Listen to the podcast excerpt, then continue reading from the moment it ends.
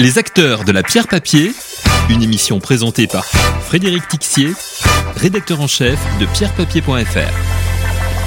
Bonjour à toutes, bonjour à tous. Nous recevons aujourd'hui Thierry Scher, directeur général opérationnel de Real Services. Thierry Scher, bonjour. Bonjour. Alors, je rappelle, mais vous allez nous le préciser, Eurial, dont vous gérez donc la distribution des solutions d'investissement, est connu notamment pour euh, Pierreval Santé, qui est l'une des premières SCPI à s'être spécialisée sur le segment de l'immobilier de santé. Alors, parlons tout de suite chiffres. Quel bilan dressé en 2022 de l'activité euh, d'Eurial en termes de collecte et d'acquisition pour cette SCPI alors déjà, effectivement, Pierre Val Santé s'impose aujourd'hui comme étant un, des leaders et un des vaisseaux amiral euh, de, de, la santé. Pour nous, donc, c'est un, un, vecteur qui, euh, qui fonctionne très bien. Pourquoi? Parce qu'on s'est spécialisé très tôt sur euh, la santé, toute la santé, rien que la santé. Donc, on est vraiment un véhicule 100% santé et on affiche donc en, en 2022 une collecte qui va dépasser les 660 millions d'euros. Donc, on est très heureux de ce score-là, mais surtout, on a encore plus heureux d'avoir conquis 50 000 euh, associés désormais, en cumul bien évidemment, euh, avec donc le concours de quelques plus de 400 distributeurs. Donc on est très fiers de ça. En capi, ça représente quoi aujourd'hui? Aujourd'hui, on atteint désormais les 2 milliards 8 de capitalisation, avec quelques 235 actifs dans notre portefeuille. Donc là aussi, c'est un, spectre extrêmement large et extrêmement intéressant. En fait, pour être tout à fait euh, transparent, vous êtes leader avec un autre euh, acteur en SCPI sur la santé, mais aujourd'hui, le nombre de SCPI santé euh, n'arrête pas d'augmenter. Je crois qu'on en est à 7 ou 8, euh, parce qu'il y a eu pas mal de lancements en 2022. Euh, petit chiffre sur une autre, une autre des solutions d'investissement que vous avez lancée fin 2021, c'est la SC Trajectoire Santé.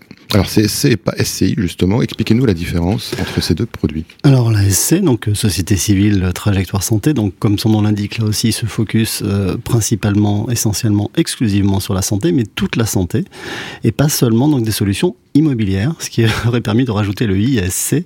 Et en l'occurrence, donc, on va s'ouvrir, euh, évidemment, on sera positionné sur les SCPI santé. On en connaît quelques-unes qui sont plutôt pas, mal, donc on, est bien positionné pour ça. Mais également, donc, l'immobilier en direct ou des clubs deals, parce que parfois les SCPI ne peuvent pas investir sur certaines solutions immobilières dès lors que ces actifs sont détenus par des sociétés euh, commerciales.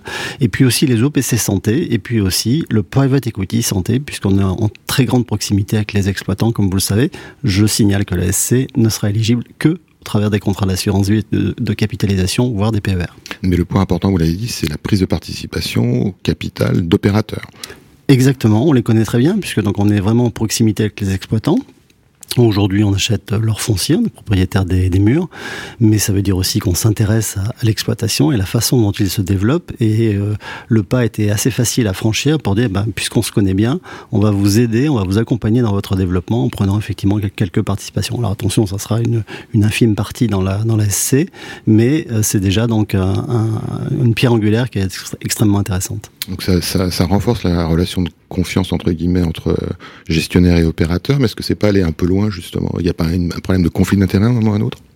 Conflit d'intérêt non je pense pas. Au contraire c'est plus euh, effectivement montrer que le relationnel et la proximité sont essentiels avec euh, avec cet exploitant. Il faut comprendre l'exploitation y compris pour euh, pour l'accompagner dans son développement sur le foncier. Et donc encore une fois le, le pas était facile à franchir pour être certain que sa croissance qu'elle soit endogène ou qu'elle soit externe eh bien puisse être assumée. Et on est forcément intéressé nos associés sont également intéressés à ce développement alors, je suis obligé de vous poser la question parce qu'évidemment, il y a toujours le sujet euh, EHPAD euh, qui est dans l'actualité. Euh, je sais que donc, en tout cas, la SCPI Pierre Dalle Santé n'avait pas d'EHPAD qui disons qui posait problème. Mais la, la question, c'est justement par rapport à cette relation de confiance, quelle est la capacité en fait d'un gestionnaire propriétaire des murs comme comme Eurial d'imposer, de faire respecter des règles à, ses opérateurs, des règles en termes de des règles ESG par exemple.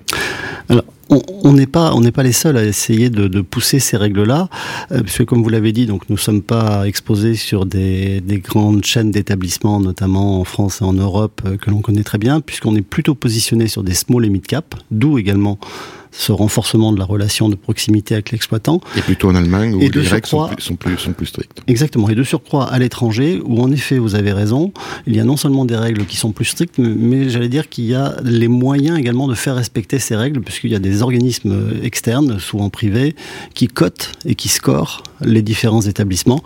Là où en France, on n'a peut-être pas encore les moyens, on ne s'est pas encore doté des moyens suffisants pour assurer ce, ce suivi de qualité et scorer ainsi les établissements. Donc, je, voulais, je l'ai dit tout à l'heure, il y a de plus en plus d'intervenants sur le secteur de la santé, qui est, qui est un des secteurs clés, en tout cas en termes d'investissement en 2022. Tant mieux. Euh, oui, tant, mieux. tant mieux. Mais donc, vous avez de plus en plus de concurrents. Est-ce que c'est pas de plus en plus compliqué euh, de trouver des, euh, des actifs rentables dans ce marché de plus en plus concurrentiel? Alors je ne vais pas vous dire que c'est simple ou évident, euh, mais en tout cas on peut faire valoir euh, pleinement notre expertise euh, qui est de longue date, puisque donc je vous rappelle que nous sommes 100% santé, donc on est un pur player sur ce domaine-là. On n'est pas là cette fois on n'est pas très nombreux, donc on peut pas dire seul, et que pour respecter effectivement le cahier des charges qui est un engagement en quelque sorte vis-à-vis de nos associés pour assurer le rendement, pour assurer la pérennité, etc. et la bonne qualité de, de la gestion, eh bien nous n'avons pas hésité à repousser les frontières, et c'est la raison pour laquelle euh, on est aujourd'hui sur huit pays euh, pour justement trouver euh, matière et trouver la profondeur de marché suffisante pour répondre à notre cahier des charges.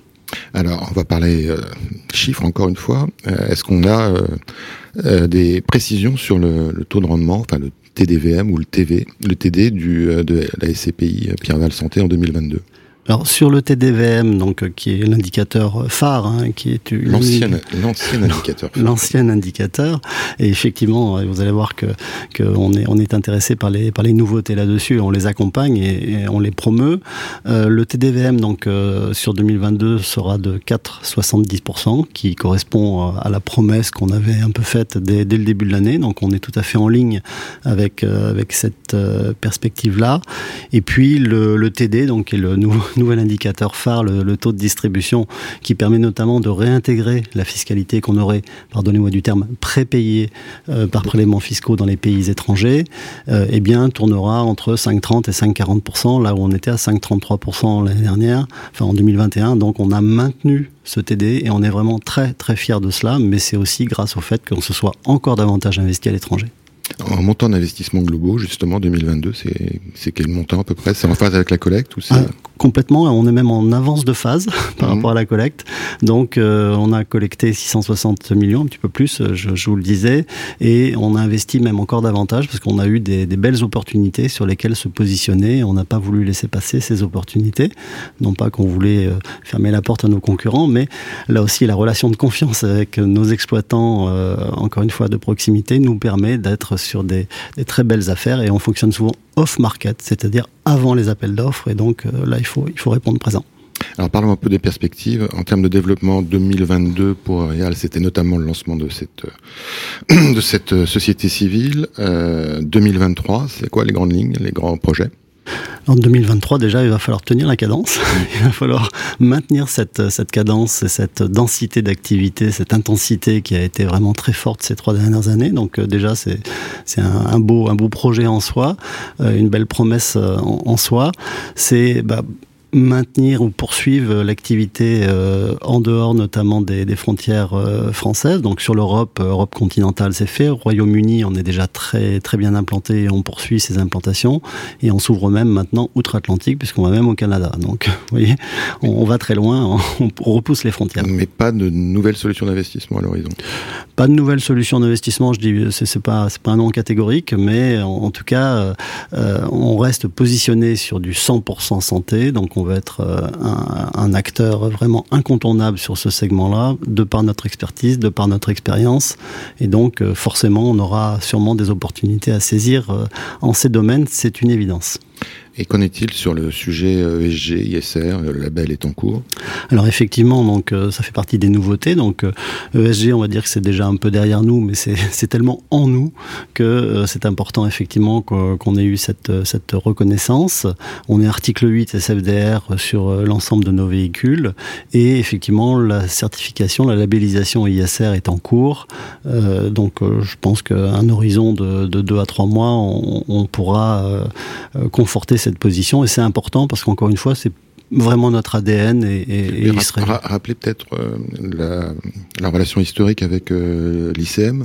Alors l'Institut du cerveau, effectivement, euh, est un partenaire de, de, tout temps, et donc on, on est vraiment très fiers de ce, de ce partenariat. Au moins, on sait pourquoi on se lève le matin, parce que on flèche effectivement automatiquement des dons vers l'Institut du cerveau, dont vous savez que c'est le deuxième institut au monde en matière de recherche sur les maladies neurodégénératives. Donc c'est extrêmement important de pouvoir les accompagner. Et puis au-delà des dons automatiques, eh bien on propose effectivement euh, aux différents épargnants de rajouter quelques quelques subsides avec des dons volontaires. Et à ce moment-là, ils bénéficient d'une réduction d'impôt, comme vous le savez. Vous avez reversé combien en 2022 Alors on, on, est au global aujourd'hui sur des montants qui dépassent le million d'euros. Donc là aussi, c'est pas rien, c'est pas l'épaisseur du trait mais on peut tellement mieux faire que ça va être un enjeu extrêmement important pour nous en 2023. Alors 2023, c'est aussi euh, donc des, un nouveau paradigme pour les marchés immobiliers. On va pas revenir sur l'inflation, etc., etc., tous les nouveaux facteurs, mais globalement, est-ce qu'on peut dire que l'immobilier de santé résistera mieux dans ce nouveau contexte ou pas? Alors, l'immobilier en général a toujours été considéré et approuvé qu'il était un, actif ou une classe d'actifs qui était relativement résiliente par rapport aux autres classes d'actifs. Donc, euh, il est évident que dans les allocations patrimoniales, l'immobilier a sa place et l'immobilier de santé encore davantage.